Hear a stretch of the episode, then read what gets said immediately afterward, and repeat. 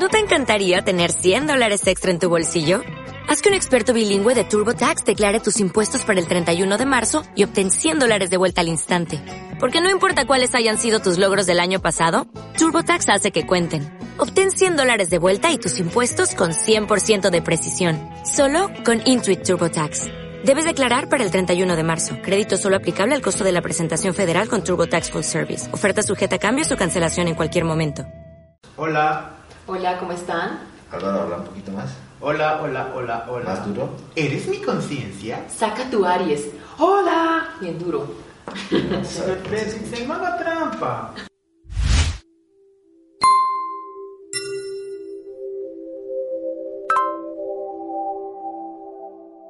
Muy bien, muy buenas a todos, también bienvenidos en otra emisión más de nuestro 3, 3, 3, 3 almas, Tres mentes. Tres destinos. todo para ustedes. Bueno, el tema de hoy lo traemos hilado de, de, de la vez pasada, Sí. que la vez pasada habíamos hablado de ama lo que quieres, ¿sí? Y el amar lo que quieres nos desembocó en esta, en esta parte y esto quiere decir que si amas lo que quieres, pues yo tengo que saber también qué es lo que quiero hacer, qué es lo que debo hacer, ¿no? Tan- tan- Exactamente. no, más o menos qué es lo que debo hacer y empezar con lo que es la misión de vida. Entonces, nuestro tema hoy va a ser misión de vida, así Misión que empecemos a hablar. Eh, ¿Qué bienvenida, se trata? Nata. Sí. Bueno, ¿cómo están amigos? Sí. Bueno, ya, yo soy Natalia.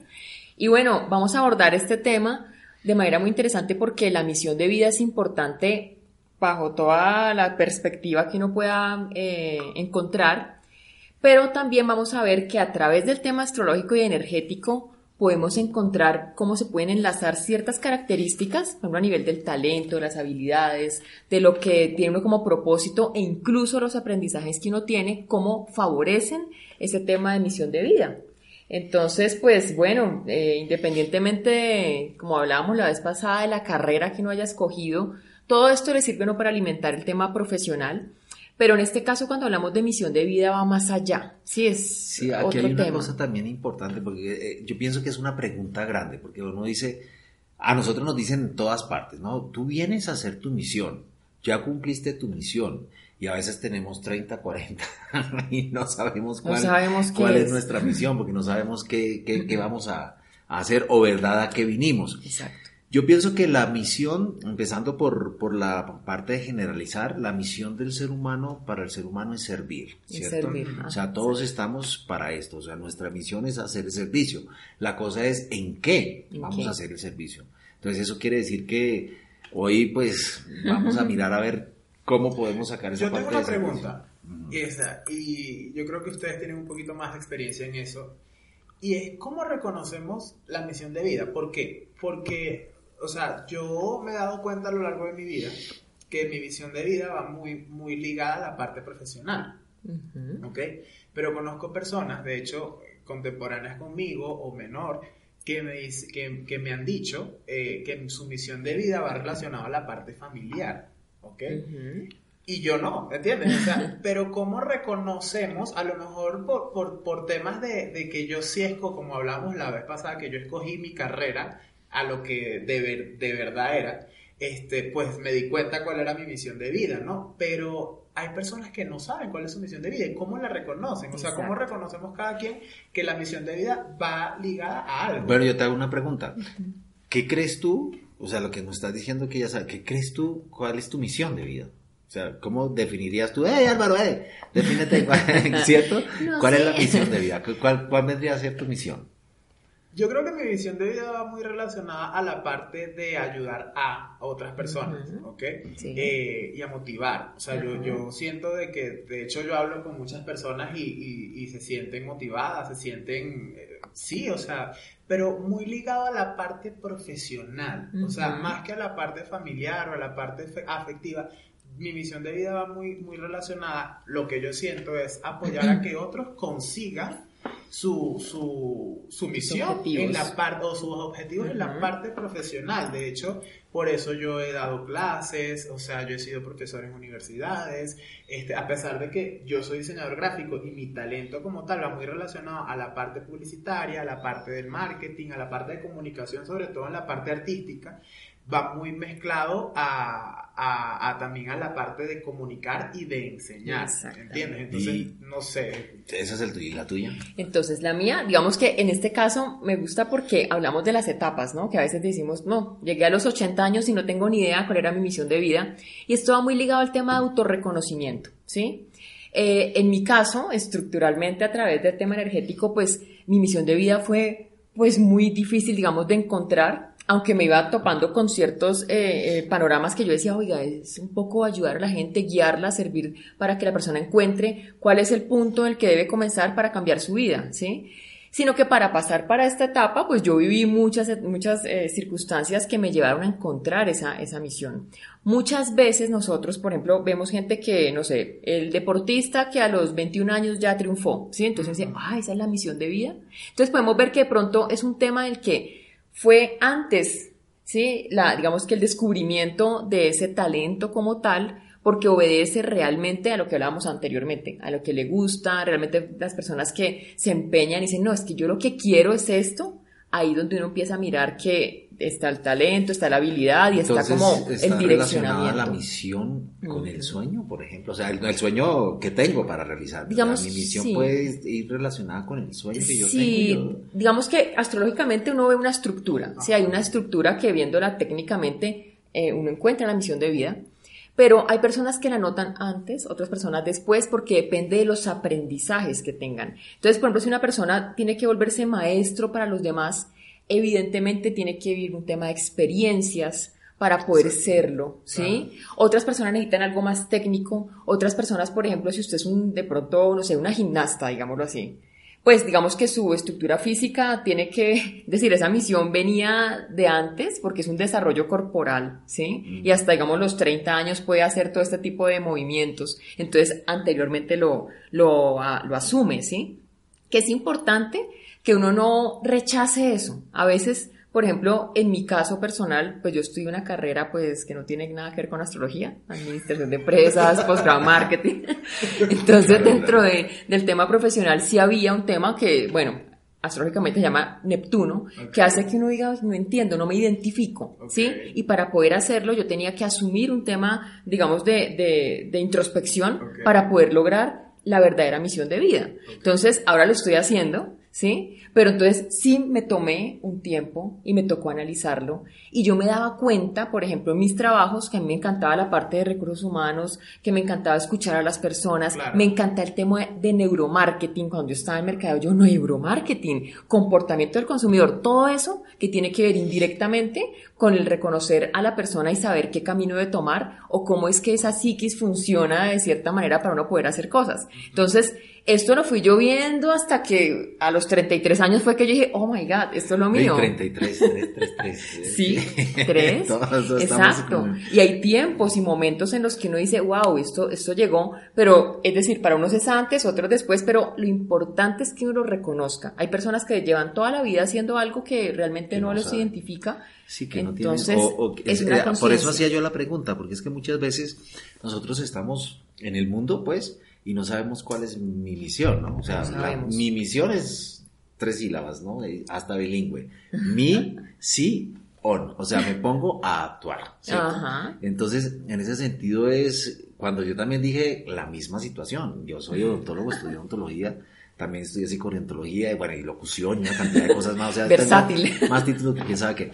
Pero cuando estaba en la universidad, por ejemplo, eh, haciendo las clases y todo eso, a mí me tocaba los estudiantes problema, que no eran Claro. problema. Y yo pienso que si alguno de ellos lo está viendo, que de todas maneras les mando un saludo, que los recuerdo siempre con mucho cariño, pero si alguno de ellos está viendo, ellos se van a acordar de cuando nos sentábamos a conversar y primero conversábamos de cuál era el problema, cómo era la solución y de ahí en adelante cómo podían hacer y los muchachos cogían la cosa muchísimo más rápido. Entonces siempre me iba al campo humano.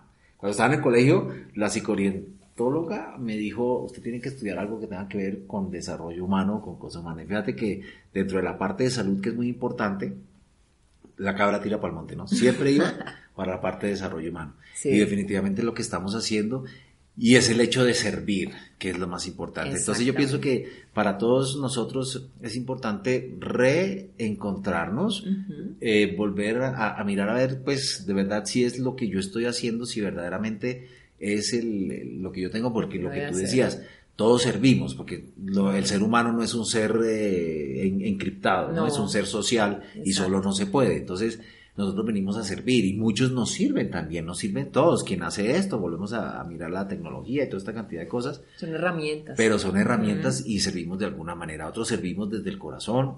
En fin, eh, hay, hay muchas Yo, cosas. yo pero- pienso mucho que, que, que para reconocer la misión de vida, sí tienes que, que, que identificarte mucho con lo que te apasiona, ¿no? O sea, Sí. en mi caso, o sea, yo lo hablo por mí, ¿ok?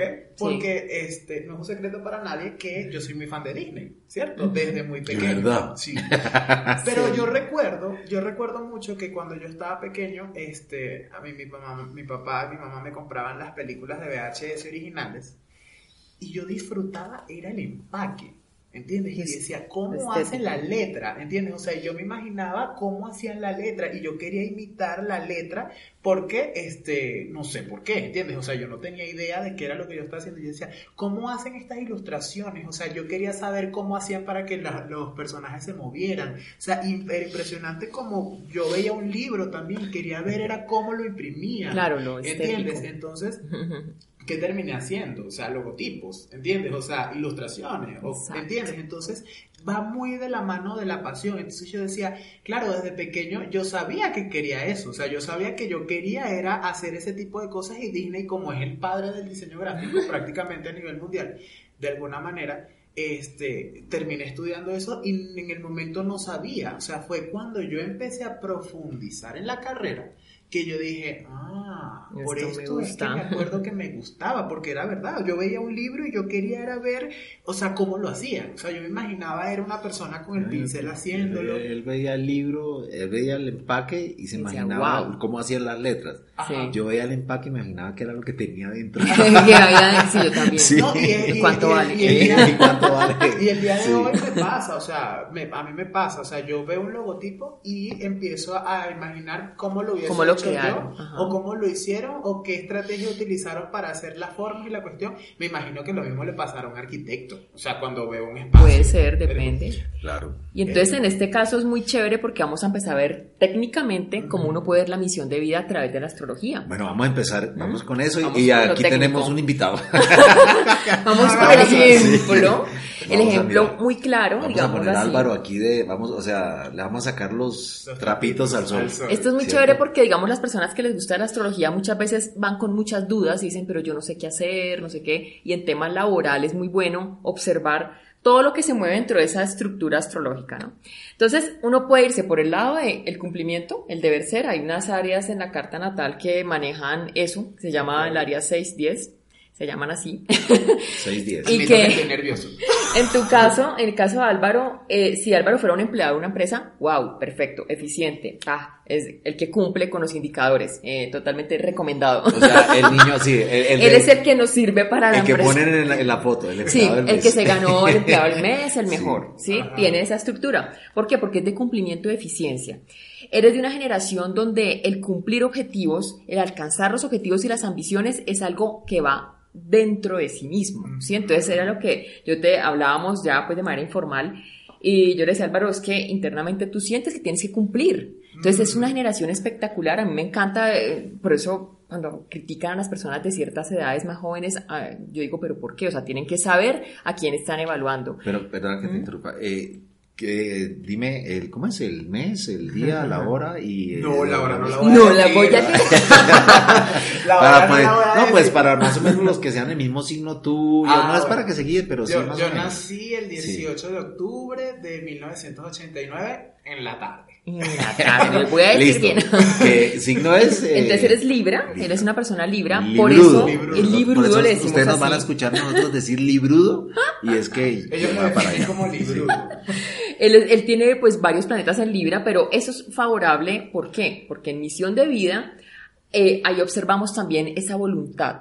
Entonces, por eso para ti la parte estética, la parte de diseño, la parte de encontrar ese equilibrio, esa armonía es tan importante. Lo bonito. lo bonito. Y eso es lo que hablamos nosotros como el sol, ¿no? El sol en Libra. ¿Desde dónde está hablando ese sol en Libra? Habla de la parte de las creaciones. Es maravilloso porque tu ascendente es Aries, ¿no? Entonces ahí ya empezamos a ver los que saben de astrología un poco. Eh, ese sol en Libra habla de la parte creativa. Entonces, tus creaciones, por eso yo decía... Porque si el sol va- es lo que nace. el claro, sol es lo tu voluntad, entonces por eso para ti hacer los logotipos es algo que tú no podrías delegar, ¿sí? O sea, eso es parte de tu esencia, ¿sí? Crear, la parte creativa es espectacular para tu misión de vida, ¿sí? Independientemente de un puesto de trabajo, un empleo, es distinto. Pero misión de vida es muy importante tu parte creativa, la armonía que manejas, la mezcla de los colores, todo esto y la, y la identidad que tú le das a eso es buenísimo. Entonces ahí ya empezamos a ver cuando, eh, si vamos a ver que estás creando una compañía, una empresa, eso es muy importante para ti, ¿sí? Que sea enfocado en temas de, eh, de diseño, donde tú seas la persona que lidera esa parte de diseño, ¿sí? Entonces aquí podemos ver que de pronto dentro de su pensamiento como misión de vida, cuando él inició, bueno, si ustedes ah, les recomiendo que vean todos estos pod- eh, videos y podcasts, él decía que él se, se, se impuso, ¿no? Yo quiero ser esto, esto, esto. Claro. Y entonces está muy paralelo con Está lo que muy los de la mano. le están Porque diciendo, ¿no? lo que yo decía, la generación tuya, que es del año 89, no, eh, Casi 89, 90, esa generación es una generación que tiene un sentido del deber ser muy marcado. Y hay gente que dice, ay, pero es que son muy rígidos. No, o sea, no es que sean rígidos. En tu caso, eso te permite a ti ser muy fiel a lo que tú quieres. Entonces, en la parte laboral, en la parte profesional, esa, digamos que rigidez que manejas es maravillosa porque no solo eres una persona creativa y que le gusta la estética, sino que eres una persona que dice, vamos a hacer esto y tenemos que hacerlo. Por eso el grupo de trabajo, al ser Libra, le gusta estar agrupado, digámoslo así, tiene que ser eficiente. Entonces, es espectacular porque es creatividad, ¿sí? Disciplina. Más la parte de disciplina. Y me cuesta mucho seleccionar personal. O sea, no. No, no solamente eso le cuesta, sino no ¿Y es entonces sino por qué le no es cuesta? sino que se Entonces- le mueva un segundo. Porque se le mueve un segundo y se mueve, la- se mueve el mundo completo. Y entonces acá empezamos a mirar esa parte de por qué te cuesta esa- eso de, de aceptar que los demás hagan cosas y que tiene que funcionar, porque hay un tema que se llama en astrología, este se llama los nodos del karma, ¿sí? Se Los llama nodos. pues el eje nodal, ¿no? Que es cómo era uno en una época o cuál es el comportamiento fácil para uno y qué es lo que uno debe acoger en esta, digamos que en esta existencia para uno poder funcionar y hacer la misión de vida como tal, que es la parte de la prueba más complicada, ¿no? Para uno. Entonces, ¿qué ocurre? Tú eres una persona que en la parte de tus creaciones eh, venías acostumbrado a ser el, el que lidera, el, el que le aplauden, el que le hacen el reconocimiento por su eficiencia, ¿sí? En su conocimiento, por la parte de la proyección. Pero en esta eh, reencarnación, entonces hablamos es de un tema del que tienes Que que es la que aprender, la que estás viviendo hoy en día, que va a ser para siempre, digámoslo así, que si acoges esa, esa, digamos que esa dinámica energética, te permite hacer la misión de vida y ser productivo, que es permitir que otras personas a través de su, digamos, de sus habilidades puedan aportarte a ti, y no que tú les digas, no, es que tú tienes que hacer esto, esto y esto, ¿sí? Entonces, ¿qué pasa? Es una ayuda hacia los demás, ¿sí? Ligado a esas habilidades que ellos tienen, que hace parte de lo que tú haces, por ejemplo, entonces impulsar a alguien, como un manager, digámoslo así, de alguien, que brille esa persona por lo que tiene y aprender a trabajar en equipo. Entonces es muy bueno porque en estos momentos lo estás haciendo. De hecho está, digamos que, aspectado en este, en este tiempo porque tú decidiste crear tu propia empresa. Si tú estuvieras trabajando en un empleo normal, no pasaría eso. O sea, de pronto habría ciertas eh, discusiones con compañeros de trabajo porque te parecería que no van al ritmo que tú vas. Pero en este caso es, tengo que aceptar, reconocer lo bueno de cada uno, ponerlos al orden, pero utilizando algo adicional que vemos en astrología. Y es que estamos hablando, hay un área en la, en la carta astral que se llama el área 9, que está regida por Sagitario, ¿no? Entonces Sagitario es el visionario. En este caso hablamos de un tema en el que a ti te sirve ser visionario, poner la misión de vida, comenzar a trabajar con los demás para, para que ellos se impulsen de una manera empática. ¿Sí? Entonces, cuando tú eres empático, cuando tú permites que las demás personas se sientan bien en tu equipo, inmediatamente empiezan a rendir. ¿Sí? Es como, muy fueras como el papá, la mucho, mamá. yo creo mucho en ¿Sí? eso. Yo creo mucho en el trabajo en equipo y que, o sea, que la gente se sienta bien con, con lo que está haciendo. Yo creo mucho en- Claro. en eso. O sea, de, de hecho, me gusta. O sea, yo cuando estoy con, bueno, este, cuando estoy con una persona que no se siente al tope o que no se siente bien con algo, pues trato en la medida de cometo el error o de alejarme o trato de, de hablar y vamos a Claro. resolver. Si tú ¿entiendes? eres O sea, cercano con la gente y dices, ven, ¿qué ocurre? De esa manera, eso permite que ese equipo de trabajo empiece a funcionar de manera estratégica como tú quieres, no imponiéndose o diciendo, no, es que ustedes no trabajan como No, yo, no, no. sino haciéndolo de una manera empática. Exacto. Sí, eh, pero de todas maneras, o sea, no solamente esto va por el signo ni nada de esto, sino No. también a nivel de relaciones personales. Exacto. Lo más importante es que es lo mismo, o sea, a nadie le gusta que a uno lo, lo traten mal, porque en el Exactamente. momento que tú tratas mal, te devuelven la Claro. misma moneda. Claro. Entonces siempre es importante que cuando estamos en este, en este canje de, de- de información, las cosas se digan como deben decir. Yo voy a, aquí voy a meter una notica. A veces uno dice, uno quiere darle las críticas a una persona. Entonces yo quiero decir, bueno, le voy a decir que esto está mal o esto no está mal. Generalmente uno siempre comienza criticando y, ese, y es el detalle que tenemos, el mal detalle que tenemos nosotros, es que comenzamos criticando por lo malo, ¿no? Decimos, ah, esto te quedó horrible, eso no te sirvió, eso no sé qué.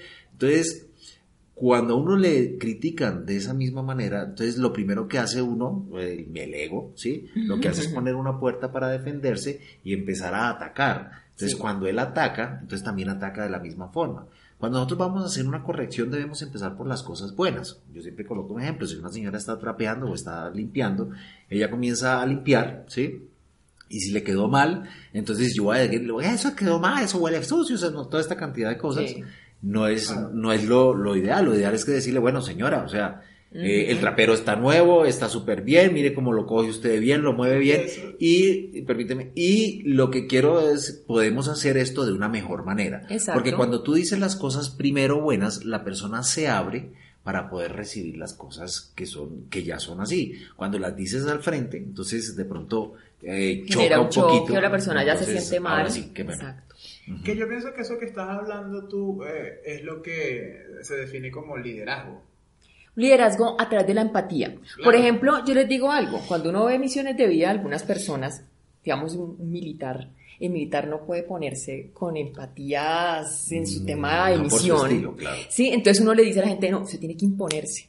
¿Sí? No lo negocia. Entonces, por eso es que, digamos que en astrología uno ve el contexto de la persona, hay cosas que, que son válidas para todo el mundo, pero a veces hay, hay estrategias que funcionan mejor en unos que en otros, ¿sí? Hay veces, por ejemplo, eh, digamos en este caso, a ti es el tema de comunicación también, entonces eso es parte de, la, de esa misión de vida, es cómo ayudo a los demás a comunicar, ¿sí? Cómo les ayudo a hacer esa, ese tema a través de que de redes sociales, del tema de, de- de la tecnología, todo para ellos poder comunicar, ¿sí? Es parte de, de esa, de esa dinámica. Por eso es que tú en una época te dedicaste a dar clases para que entiendan cómo deben decir las cosas. Eso hace parte de tu misión de vida. Pero también debes hacerlo de una manera muy empática. Entonces, como digo yo, a veces eh, como tú eres de la generación que son eh, el deber ser, cumplir, todo esto, tal, entonces son muy radicales, a veces se pierde un poco la empatía y en el momento en que se pierde la empatía, cuando se pierde un poco, porque es normal que en una dinámica laboral uno pierda muchas de las estructuras que uno tiene claras. Hay gente que, no sé, se pone mal genio, hay gente que entonces no habla,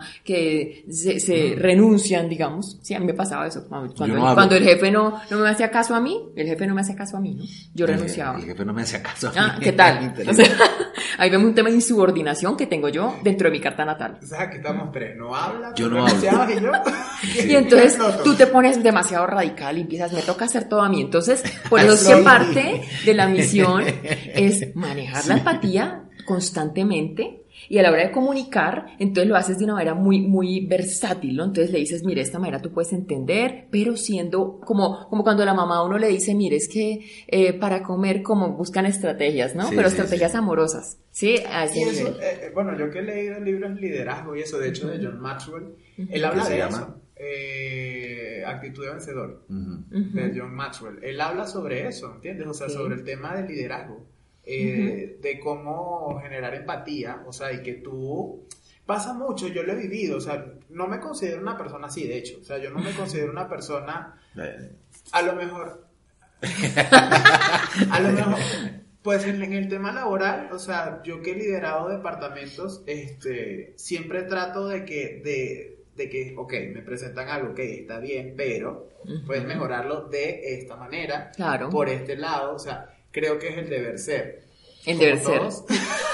este, pues sí, o sea, pueden existir temas, pero, pero, pero yo creo que por ese lado este, el liderazgo es muy importante tomarlo en cuenta y, creo que es a lo que, a lo que ustedes le están apuntando. Claro.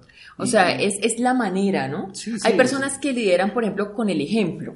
Hay personas que lideran porque son las que se determinan a hacer las cosas. Yo hice, yo hice, sí, hay personas que lideran porque dejan que, que, los demás hagan lo que quieran. O sea, eh, digamos que en la carta natal uno ve ese tipo de liderazgo que uno debería ejercer. En tu caso es un liderazgo ligado a misión de vida que tiene que ver con esa empatía también. Cuando tú eres empático, te va mejor que digamos que a mí, ¿sí? Digamos, yo podría ser muy empática, pero entonces a mí mi manera de liderar debe ser de otra forma, ¿sí? Entonces, mi manera de liderar es diferente porque es de, de, hacer que la persona se anime a hacer las cosas, ¿sí? Es de ser de guía, motivar, ¿sí? En tu caso es, vamos a aprender a hacer esto, ¿sí? Entonces, eh, empiezas como esos profesores que le explican a uno, mira, esto es así, de esta forma, de esta forma, y no imponiéndose, ¿sí? Hay gente que sí le sirve imponerse, ¿sí? Entonces, por eso es que uno revisa. ¿Cuáles, cuáles vendrían a ser esos signos que de pronto son más imponentes que uno dice que de pronto un Tauro, digo yo?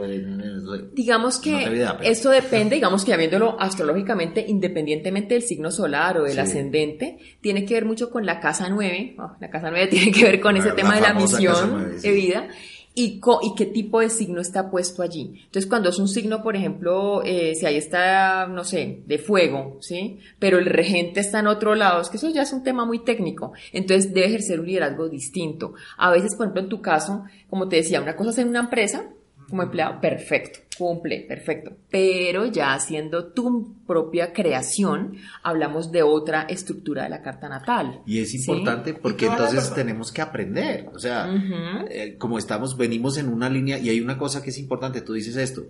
La mayoría de generaciones hemos sido criados y educados, digámoslo así, para ser empleados. Digamos, hasta, hasta cierto tope digo, hasta este momento hemos ido creando. Entonces nosotros la educación que tenemos es esperando órdenes, esperando quién lo diga, quién lo hace. Y ahora como está esta revolución, ahora estamos con la cuestión de emprendimiento, que es nuestro próximo tema. Entonces, ahora como estamos con esta revolución, ya cada cual, cada cual comienza a hacer su propia empresa, como lo está haciendo Álvaro en este momento, igual cada uno de nosotros. Entonces, debe cambiar. Entonces hay que cambiar todas las estrategias, ya las cosas no se ven porque muchos, hay personas que tenemos 55, 60 años y estamos acostumbrados a ser empleados, se quitan del empleo y no saben qué hacer. No saben qué hacer, no porque saben están acostumbrados a, seguir, a seguir, a seguir producto del sistema, producto de la educación que se está teniendo y se tuvo y que ahora está revolucionando. Está revolucionando. Pero es un poquito, un poquito la falta, la falta de, digamos, de conocimiento, de autoconocimiento, diría yo. Porque a veces la gente, yo veo personas que tomé un curso de liderazgo, fui a la charla de no sé quién y van a muchas cosas y, quieren cambiar, pero no saben qué deben cambiar. Sí, el problema es no saber qué hay que, que hay de pronto donde hay que reforzar algo, ¿sí? Por ejemplo, en mi caso, yo sé muchas cosas, todo chévere, pero en mi caso es su empatía y la parte de entendimiento de la persona a nivel de, de no ser tan estructurado, ¿sí me entiendes? O sea, digamos en tu caso, te sirve ser súper estructurado, ¿sí? Entre más estructura le des a la gente, mejor, y de esa manera permites que a esas personas les vaya bien. En mi caso es más haciéndolas que, oiga, suelta esas estructuras y más bien eh, a hacer lo que usted quiere, ¿sí? Es un tema más de optimismo, de, de, proyección. Entonces, para mí es difícil, ¿sí? Otra persona dirá, ay, no, para mí eso es facilísimo, ¿sí? Porque cada quien tiene unas dinámicas que son o aprendizajes o o son estructuras que hay que reforzar, que uno de pronto nunca lo hizo, ¿sí? Pronto uno estaba acostumbrado o que no a otras se dio cosas. Cuenta. No se dio de cuenta. Pronto no se da cuenta, porque es que como uno está acostumbrado, o sea, como, vamos como las vaquitas, ¿no? Como las ovejas, todos para allá, todos para acá. De pronto el que se revela, el que lidera, ¿no? entonces, ahí es, pero ya cuando tú tienes que tomar conciencia, y eso pasa, y de verdad pasa mucho cuando ya hemos terminado nuestra, toda nuestra etapa de trabajo, que ya es la persona que se están jubilando, no saben qué hacer después de que se jubilan, o sea, la palabra júbilo, la palabra júbilo quiere decir alegría, o sea, eh, si para eso se creó la jubilación, entonces tengo que buscar alegría, entonces no sé qué hacer, me quedo en la casa bueno, haciendo hay, una, película me gusta mucho, eh, se llama eh, The Intern en inglés, el pasante o el pasante de moda, sí, pasante en, es con... con Robert De Niro y Ay, es espectacular, tiene que verla. Sí. Mírenla, yo la vi hace dos días. Es muy buena. o sea, es una película muy eleccionadora porque habla, o sea, el- se basa en un señor que se jubiló, trabajó toda su vida como empleado, llegó a ser presidente o vicepresidente de una empresa de de directorios. de. Sí. Fue una- eh, presidente de una empresa de directorios, se jubiló, su esposa se murió y pues ya no tiene nada que hacer, viajó por todo el mundo con millas, pero se iba todos los días a un café porque pues no tenía nada que hacer y apareció una vacante como pasante en una empresa pero solicitando pasantes mayores. Él se postula y queda y lo ponen como de asistente de la dueña, que es una chica millennial, este, de treinta y tantos años, que tiene una empresa súper exitosa que tuvo un crecimiento absoluto en 18 meses. Pero ella no sabe cómo manejar en la parte de liderazgo. Ajá. Este señor, a través de acciones sencillas, o sea, y de, y de reconocimientos muy, muy leves, hace que ella tome el liderazgo, ¿ok? En, en la acción de su empresa, o sea, porque de hecho la quiere sustituir. Es, es muy interesante la película. No sé si ustedes la han visto, quieren Sí. Eh, ya la vimos y todo ese cuento y a lo que voy es a eso. Como a veces salimos, a veces como estamos tan acostumbrados en el sistema, estamos acostumbrados a todo esto, cuando salimos y no sabemos qué hacer, eh, nos desesperamos Exacto. y la vida se nos vuelve un 8 en este Sí. caso. Entonces, bueno, la película, ustedes mírenla, juzguenla y igual nos dejan sus comentarios en, A en mí todo me ha esto. pasado, ah bueno, sí. Pero no, ah, ¿qué te pasa? que hablando, digamos, de esas estructuras de personas que ya están a cierta, digamos, cierta edad, que me dicen, bueno, quiero encontrar un empleo, pero realmente quiero hacer lo que me gusta, y bueno, todo ese tipo de cosas. Y cuando uno se da cuenta, no tienen ni idea ni de sus habilidades, ni de sus talentos, ni para qué pueden aportar nada, porque están demasiado estructurados con respecto al trabajo al que pertenecieron o a la cultura de esa compañía, ¿sí?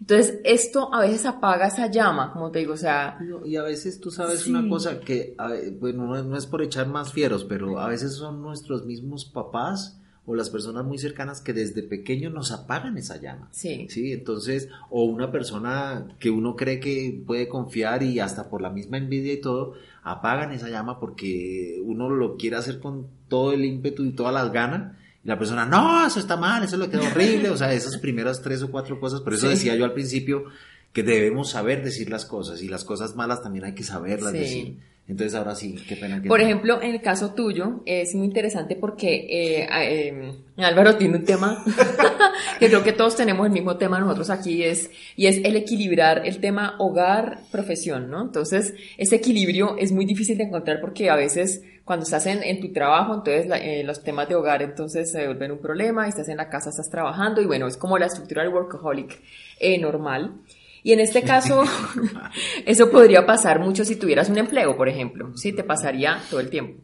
Pero en este caso, Me ha pasado. sí, y te ha pasado yo creo que todo el tiempo. es muy normal. Pero digamos que en este caso, como estás tú en tu creación, estás tú ya independiente, curiosamente Álvaro le va muy bien en otros países. ¿Sí? Entonces, parte de la misión de vida es estar en otro país, ¿sí? O sea, que ya lo está haciendo. ¿no? Que ya, lo está haciendo. Yo soy venezolano. Ya lo dijo la vez pasada. Y estás trabajando y produciendo y ayudando a los demás a través de tu conocimiento de la comunicación, todo lo que hace parte de la misión de vida y con el tema de diseño, o sea, tú no viniste aquí a trabajar en otra cosa. ¿sí? Estás haciendo lo que debes hacer. ¿Por qué? Porque te cambiaste de país, ¿sí? De pronto, si estuvieras en tu tierra, eh, estarías siendo empleado, ¿sí? Podría pasar. Puede ser, y no, y aparte que, que a mí me pasó algo, que, que- que lo voy a, a colar acá, es que yo en Venezuela, cuando vivía en Venezuela, eh, puedo decir que tra- era tranquilo porque te, pues trabajaba independiente, pero sí tenía personas que, que me daban un salario, o sea, lo único que no iba a una oficina de otra persona, Sí, no era corporativo. pero era Gordito. exageradamente gordo, ¿entiendes? O sea, eh, tenía un sobrepeso muy grande, o sea, yo pesaba 130 y tantos kilos, Wow. ¿ok? Y ahorita peso 86, entonces eso también creo que eh, va muy ligado a la parte de que, pues, el conformismo, o no sé cómo interpretarlo, Yo, bueno, ahí sí ya nos metemos en Ay, una claro. cosa bien, bien grande porque cuando nosotros hablamos un poquito de obesidad, porque si él era gordito, Temas llenito, emocionales. sí, eh, ya tiene que ver mucho con muchas represiones que uno ha tenido, o sea, Ajá. muchas cosas que uno guarda, o sea, de pronto muy, bueno, la vida de nosotros, todas, todos nosotros hemos tenido vidas eh, de todas maneras algo bueno y, y- y no tan bueno, pero uno va cogiendo y va guardando y va guardando. A medida que uno va guardando, o sea, uno quiere ocupar un lugar en el espacio cuando se es obeso, uno quiere ocupar un lugar en el espacio para que, que sea un poquito más reconocido. Entonces, esa parte de pronto ese reconocimiento, esa, esa cosa de que, que uno lo veían de una manera, el, solo hecho, yo pienso que todos los gorditos saben, el solo hecho de ser eh, pues en sobrepeso eh, es una cosa de que la gente se burla de ellos o que toda la gente, la gente quiere cambiarlo a uno poniéndolo a su propia dieta, una cantidad de cosas que no tienen que hacer. Pero como él ya pasó por todo ese proceso, ¿cierto? Y él en este momento ha llegado a este país, se ha encontrado muy bien, o sea, ha tenido cosas que, que, van con lo que él está haciendo, está votando y está votando, está votando, ya no hay tanta represión, que eso, eso es gracioso, pero ya no hay tanta represión. Más libre. Y entonces igual el peso, curiosamente, comenzó a bajar. Empezó a bajar. ¿sí? Y, y ahora pues ya es todo un esbelto de 80 kilos y toda la cosa. Estás como una plumita. pero sí es importante, entonces muchas veces nos quedamos con todo eso. Entonces eso es lo que de pronto toca empezar a sacar, ¿no? Hay personas es, que, es muy, es muy chévere porque hablo astrológicamente, Júpiter, ¿sí? El planeta de la expansión, ¿sí? Está en tu hogar, ¿no? Entonces es un poquito como que es donde te, te puedes expandir, pero a nivel, digamos, de, de ese tema emocional, por eso el, el digamos que la parte corporal se ve un poquito afectada. Pero en el evento en el que tú, con tus temas de conocimientos, tu proyección, vas a otro país, inmediatamente cambia la estructura y te vuelves completamente productivo. Es que sí, me pasó, o sea, y, aquí lo voy a contar más o menos, porque recuerdo que yo, o sea, yo viví primero en Panamá. Y apenas yo llegué a Panamá tenía mes y medio y, o sea, rebajé muchísimo, ¿entiendes? O sea, pero fue una Pero no fue porque pasó hambre. No pasó. Sí. Lo único que sí recuerdo es que, ah, o sea... Tomaba mucha agua no, calor. No, no, recuerdo que antes de, de, de, irme, ponte 15 días antes, yo dije, yo en Panamá, le dije a un primo que se iba conmigo, le dije, yo en Panamá voy a rebajar.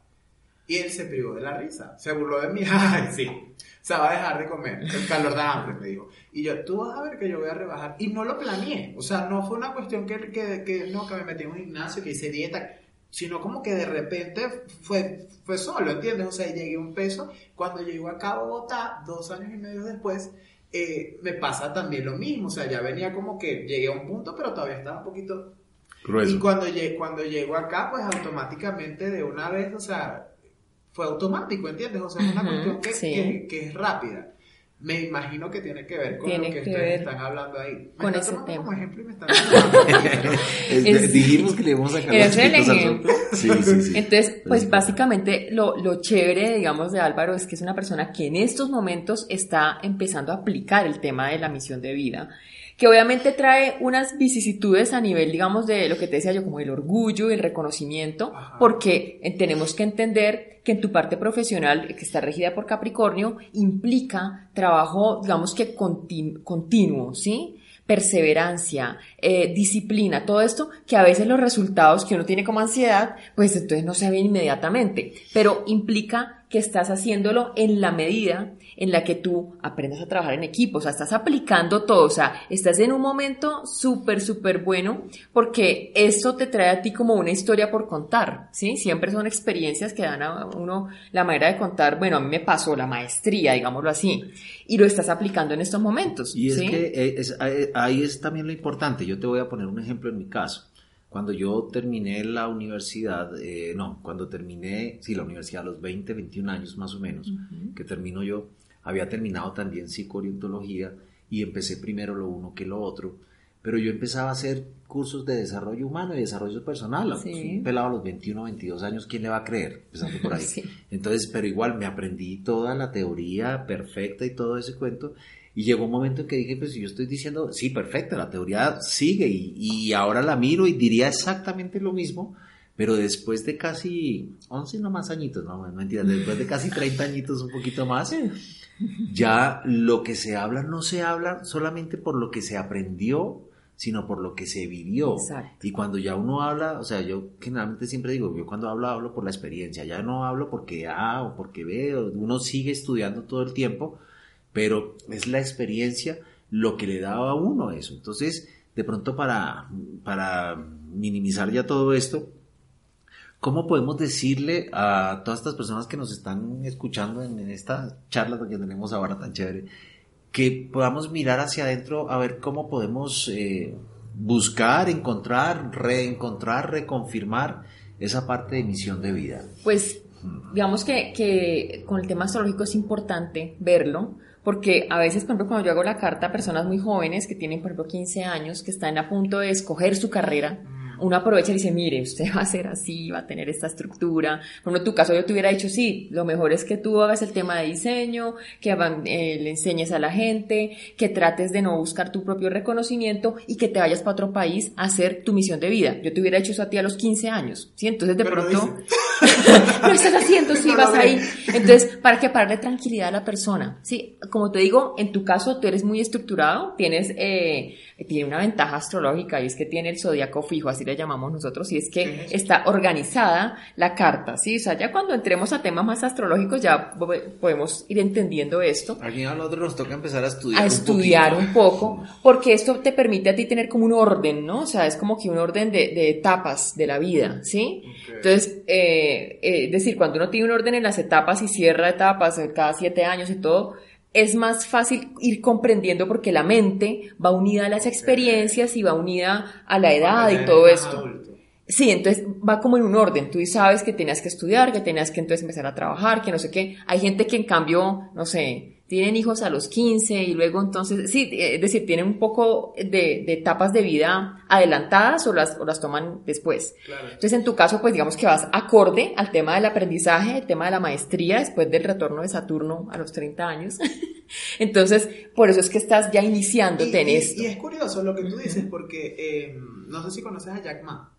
Sí. El de, el de Alibaba. Alibaba, el que creó Alibaba. Sí. Él habla de, o sea, tiene una charla de la misión de vida. Él dice que de 20 a 30 años trabaja a una empresa pequeña. O sí, sea, sí. Él dice siempre, o sea, él lo dice, de 20 a 30 años trabaja a alguien, pero en una empresa pequeña, porque en las empresas pequeñas... No aprende todo. Aprendes de todo y es donde empiezas a reconocer lo que es luchar por los sueños. Exactamente. ¿Entiendes? Entonces a mí eso me parece muy importante y es chévere traerlo a colación porque es eso, o sea, de 20 a 30 años aplica eso, trabaja, trabaja a, una a, a, otra persona porque es que ahí es donde se forja, realmente sabes hacer de todo, muy diferente a cuando una empresa grande, no sé, qué empresa podemos, Apple, o sea, Imagínate que tú eres el que hace las manzanitas cortadas, o sea, toda tu vida tú sabes que tú vas a, tener, vas a hacer las manzanitas cortadas porque llega otra persona que los pega en la, computadora y otra persona es el ingeniero que hace el sistema y hasta que llega otro que aprueba, o sea, te, te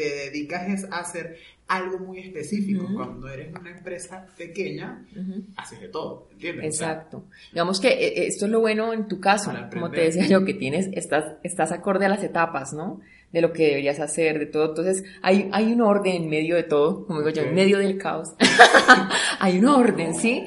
No todo el mundo le pasa igual, pero sí es importante que cuando uno mire la carta natal no se dé cuenta si uno está haciendo o no esa misión, ¿sí? Porque finalmente eso llama, ¿no? Finalmente uno siempre se ha dado cuenta, eh, hay gente que me dice, ay, sí, siempre me encantó, no sé, cocinar, todo eso. Entonces uno dice, ¿y, y por qué no lo hace ahora, sí? Nunca es tarde para iniciar la misión de vida, porque siempre se va a facilitar. ¿sí? ahí es importante lo que tú decías, reconocer nuestras habilidades. Exacto. Y aceptar lo que nosotros tenemos como habilidades, porque muchas veces tenemos alguna limitación que no nos va a dejar entre comillas, yo digo no nos va a dejar, ¿no? Porque cuando se quiere se puede, pero sí es reconocer nuestras habilidades. Entonces, yo pienso que eh, para todos es importante hacer un poquito de reflexión, mirar a ver cuál va a ser nuestra misión de vida, mirar a ver cómo nosotros podemos, si estamos en el camino adecuado, cómo lo hacemos, trabajando en una empresa, no trabajando. Hay una cosa muy importante que sí lo, lo, vuelvo yo a decir, o sea, si estás trabajando, no importa dónde estés trabajando, hazlo con calidad, porque es lo que uno normalmente, lo que uno normalmente quiere hacer, o sea, no es, no lo voy a hacer porque sí, ni porque me están pagando o porque me tocó hacerlo, porque no hay nada más que hacer. Hazlo con calidad, porque si lo haces con calidad, eso te define a ti como persona, no importa dónde estés cógele el gusto. A veces a uno no le gusta, pero cógele el gusto porque de todas maneras, pague, o sea, te guste o no te guste, en el momento en que te llega el cheque sonríes. Así el cheque te dure dos minutos en la mano que se va para... pero es igual. Entonces vamos también aquí a tener todo esto. Aquí vamos a tener esos temas de cómo poder hacer eh, el dinero y todo esto, toda esta estructura, pero es muy importante. Yo pienso que eh, queda entonces que cada uno de nosotros continúe haciendo su misión de vida. Y, Algo importante. Ajá. O sea, ¿cómo podemos reconocer, o sea, lo pregunté al principio, pero no sé si quedó claro, o sea, ¿cómo reconocer si tu misión de vida va en la parte profesional, familiar, o sea, colaborativa. Usualmente la misión de vida. La o sea, no sé si. Digamos que hay una misión, una, hay un tema, como yo te decía, el eje del karma, digamos así, que hay gente que lo tiene, por ejemplo, tiene que crear familia, un ejemplo, ¿sí?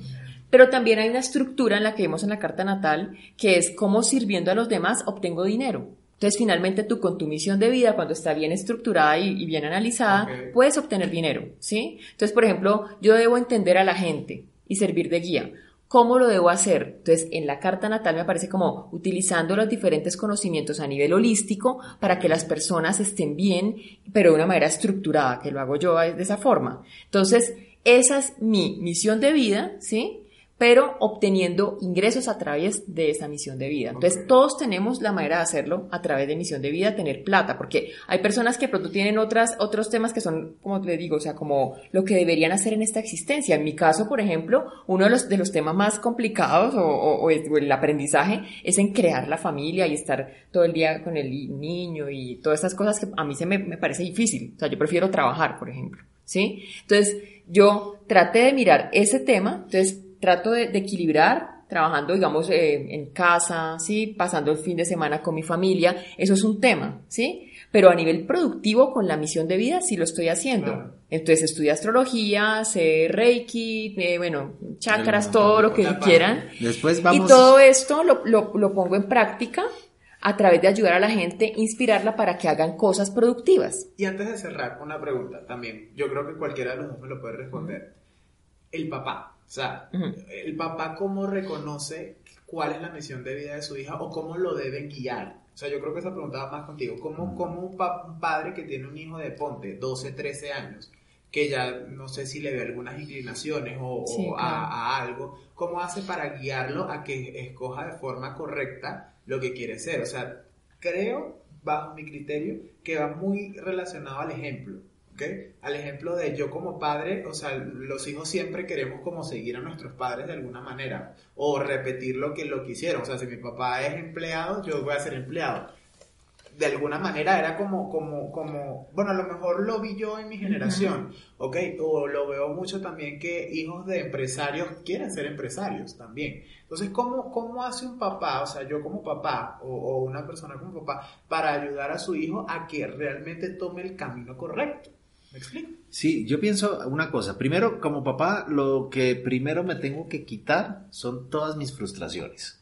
Sí. O sea, todo lo que yo quisiera hacer y no pude ser, pero entonces ahora tengo una extensión para poderlo hacer. Sí. En primera instancia, cuando yo quito todas mis frustraciones y veo el niño, como lo decíamos la vez pasada, desde lo que tiene, desde lo que es, voy a mirar sus habilidades en el deporte, en el, estudio, en el arte, o sea, en cualquier todo, ya a los 12, 13 años, ya uno más o menos sabe, no, lo que pasa es que a excepción de los niñitos que se la pasan jugando todo el tiempo en, en el video, que también igual tienen sus cualidades, porque son, desarrollan mucho más cualidades intelectuales y todo eso, ¿cómo yo lo voy a llevar a? Los papás tienen una frase interesantísima. Yo quiero para mi hijo lo mejor, pero lo hacen bajo su proyección. Entonces, por eso digo yo quitar todo eso.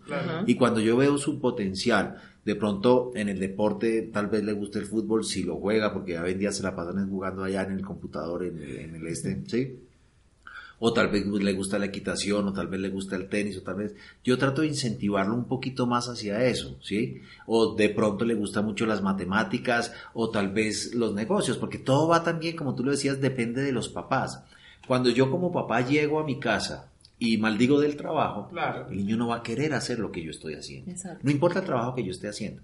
Pero si yo digo, ah, es que ese trabajo es horrible, ese trabajo me tiene así, un niño pequeño, cuando lo ve, dice, no, si yo voy a, ¿qué me voy a poner a trabajar para ponerme así como mi papá? Mal geniado, no sé qué, cuándo. Entonces, ahí es la primera. Entonces, cuando los, los niños comienzan a querer lo que los papás hacen, los niños comienzan a querer lo que los papás hacen cuando los papás proyectan su profesión, pese a las cosas malas que puedan suceder en los trabajos, porque todos los trabajos tienen cosas buenas y malas. Entonces, cuando ellos proyectan proyectan con pasión lo que están haciendo y toman conciencia y hacen ver a los niños cómo, o sea, cómo se están recibiendo cosas gratas de ahí.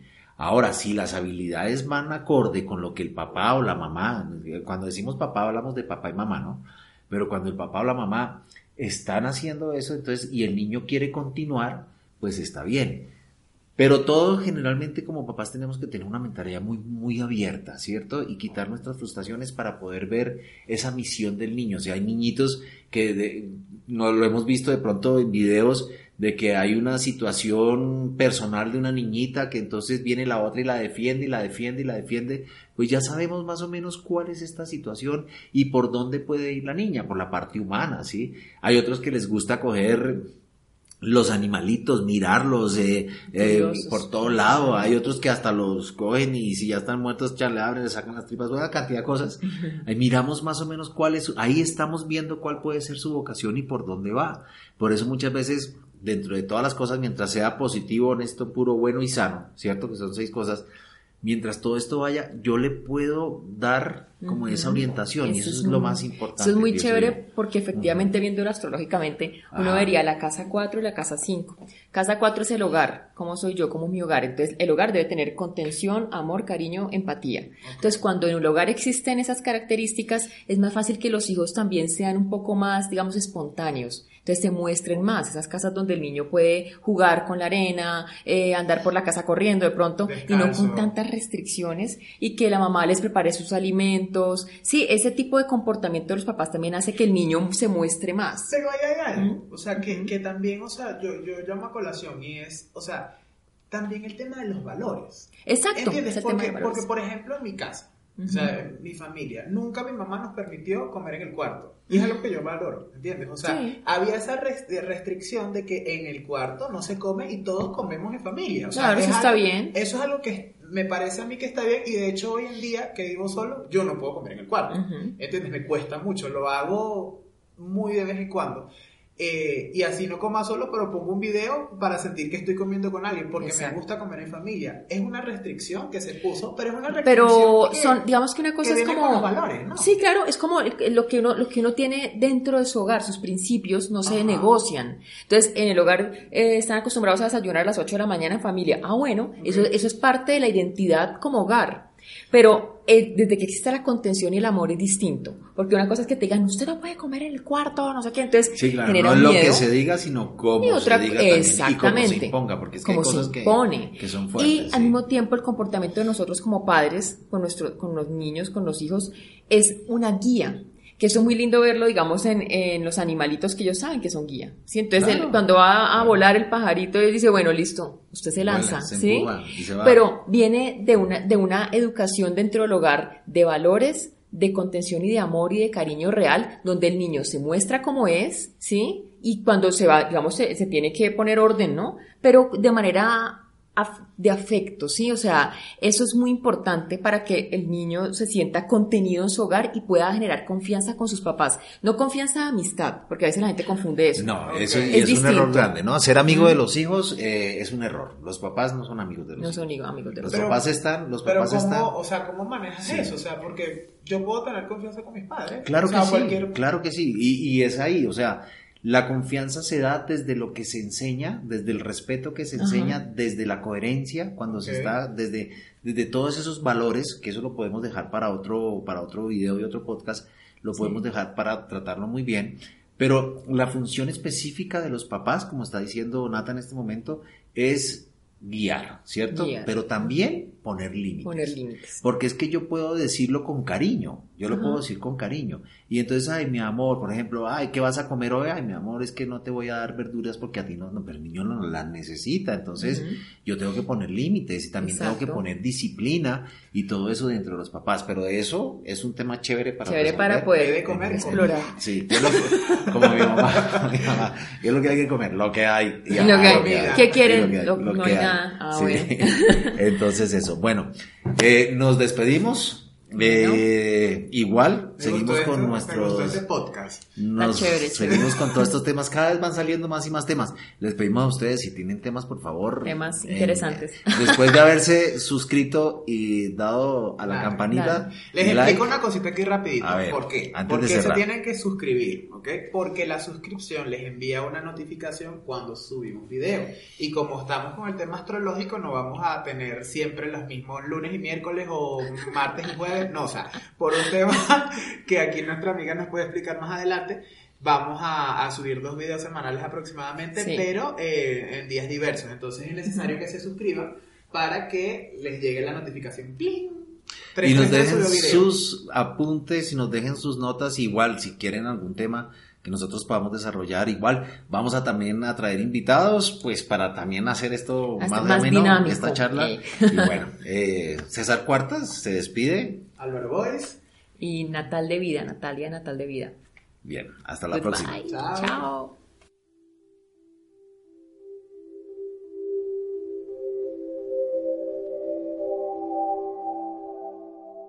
Impuesta tu voz acá. ¿Qué tal amigos? ¿Cómo están? Hola, buenas tardes. Mi nombre es Álvaro y soy un guía explorador. Soy el guía que los va a llevar al más allá.